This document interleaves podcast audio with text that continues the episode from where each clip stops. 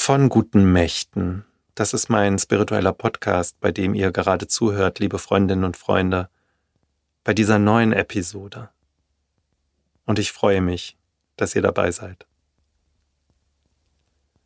Vom schlesischen Engel, Angelus Silesius, da habe ich euch in meinem Podcast schon ein paar Mal erzählt. Er ist mir sehr nah. Er hat viele kurze und prägnante Epigramme geschrieben, die eine tiefe Wahrheit in sich bergen. Angelus Silesius oder Johannes Scheffler, wie er mit bürgerlichem Namen hieß, der passt mit seinem so weiten Denken kaum in ein Schema. Er lebte im 17. Jahrhundert in der Zeit des Dreißigjährigen Kriegs und kurz danach. Er ist 1677 gestorben in Breslau. Angelus Silesius war ein deutscher Lyriker, Theologe und Arzt. Seine tief religiösen, der Mystik nahestehenden Schriften werden zu den bedeutendsten lyrischen Werken der Barockliteratur gezählt. Er selbst kam durch einen anderen Mystiker, so hat er es erzählt, nämlich Jakob Böhme, zur Erkenntnis der Wahrheit und seiner tiefen mystischen Frömmigkeit. Von diesem Jakob Böhme, einem Schuster, der an der Wende des 16. zum 17. Jahrhunderts lebte, da werde ich euch noch ein anderes Mal erzählen.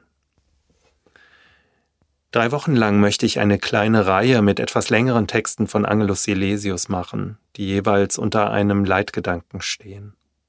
Letzte Woche ging's los und da habe ich euch von der Unio Mystica, der Verschmelzung von Göttlichem und Menschlichem erzählt. Und da habe ich euch einen Text von Angelus Silesius vorgelesen. Heute nun geht es um Zeit und Ewigkeit. Seine Worte haben eine solche geballte Kraft, dass ihr sie vielleicht mehrmals hören oder auch nochmal nachlesen müsst. Ihr werdet's ja sehen. Ich jedenfalls finde in jeder seiner Zeilen eine ganze Fülle von Bedeutung, eine Kraft und Tiefe, über die ich immer wieder staune. Manches verstehe ich auch noch nicht und lese es immer und immer wieder vom Neuem, bis mir vielleicht etwas aufgeht. Eine Zeile des zweiten Texts heute lautet Ich selbst bin Ewigkeit, wenn ich die Zeit verlasse. Im Hintergrund steht die religiöse Vorstellung, dass Funken der Ewigkeit bereits jetzt in unserem Leben, in dem wir in einer zeitlichen Abfolge leben, zu spüren sind. In der mystischen Versenkung hebt sich die Zeit auf und geht in die Ewigkeit über oder besser, wir bekommen einen Geschmack dieser Ewigkeit im Jetzt. Angelus Silesius findet auch hierüber unglaublich starke und berührende Worte, die eine Tiefe haben, die man vielleicht nur erahnen kann. Ich jedenfalls finde, in seinen Worten liegt ein großer Zauber. Hört selbst. Mensch wo du deinen Geist schwingst über Ort und Zeit, so kannst du jeden Blick sein in der Ewigkeit. Wer Zeit nimmt ohne Zeit und Sorgen ohne Sorgen, wem gestern war wie heut und heute gilt wie morgen, wer alles Gleiche schätzt, der tritt schon in der Zeit in den gewünschten Stand der lieben Ewigkeit. Ich selbst bin Ewigkeit, wenn ich die Zeit verlasse und mich in Gott und Gott in mich zusammenfasse. Da Gott die Welt erschuf, was schrieb man für ein Jahr?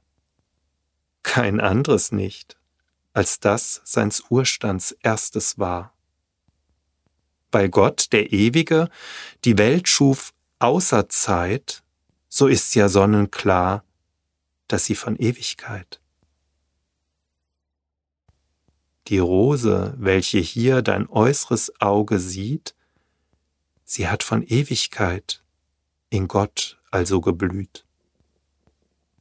Ehe ich noch etwas war, da war ich Gottes Leben. Drum hat er auch für mich sich ganz und gar ergeben. Die Ewigkeit weiß nichts von Jahren, Tagen, Stunden. Ach, dass ich doch noch nicht den Mittelpunkt gefunden. Vor Gott sind tausend Jahr wie ein vergangener Tag. Darum ist gar kein Jahr bei ihm, wer's fassen mag. Du selber machst die Zeit. Das Uhrwerk sind die Sinnen.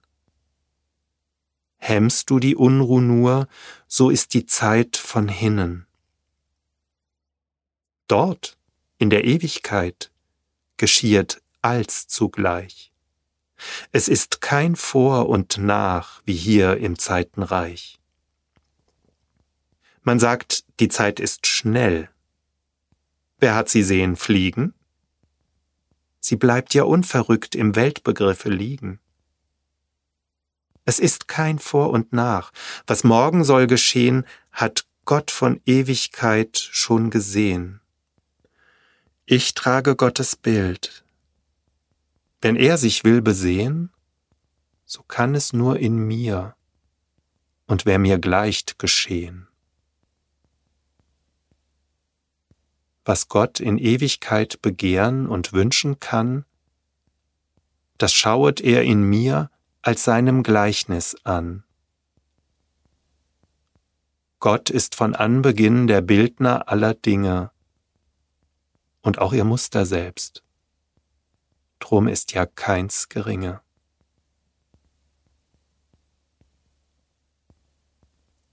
Lasst sie nachhallen, diese Worte von Angelus Silesius, dem schlesischen Engel, liebe Freundinnen und Freunde.